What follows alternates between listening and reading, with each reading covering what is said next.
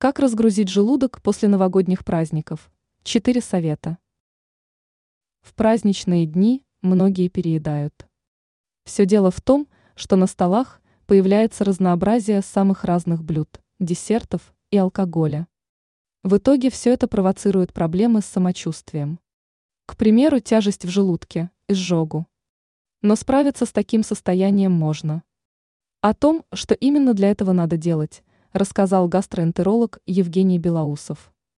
Он порекомендовал после праздников пить больше чистой воды комнатной температуры. Про спиртное, газировку, кофе или крепкий чай придется забыть. От жирной и тяжелой еды лучше также отказаться. На время из рациона желательно убрать мясо, сыр, молоко, хлеб. Кроме этого, навредит сладкая, соленая и острая пища.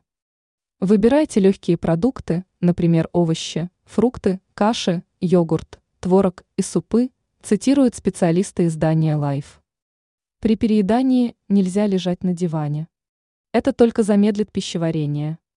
Поэтому прогулка на свежем воздухе и другая легкая активность положительно скажутся на состоянии здоровья в такой период.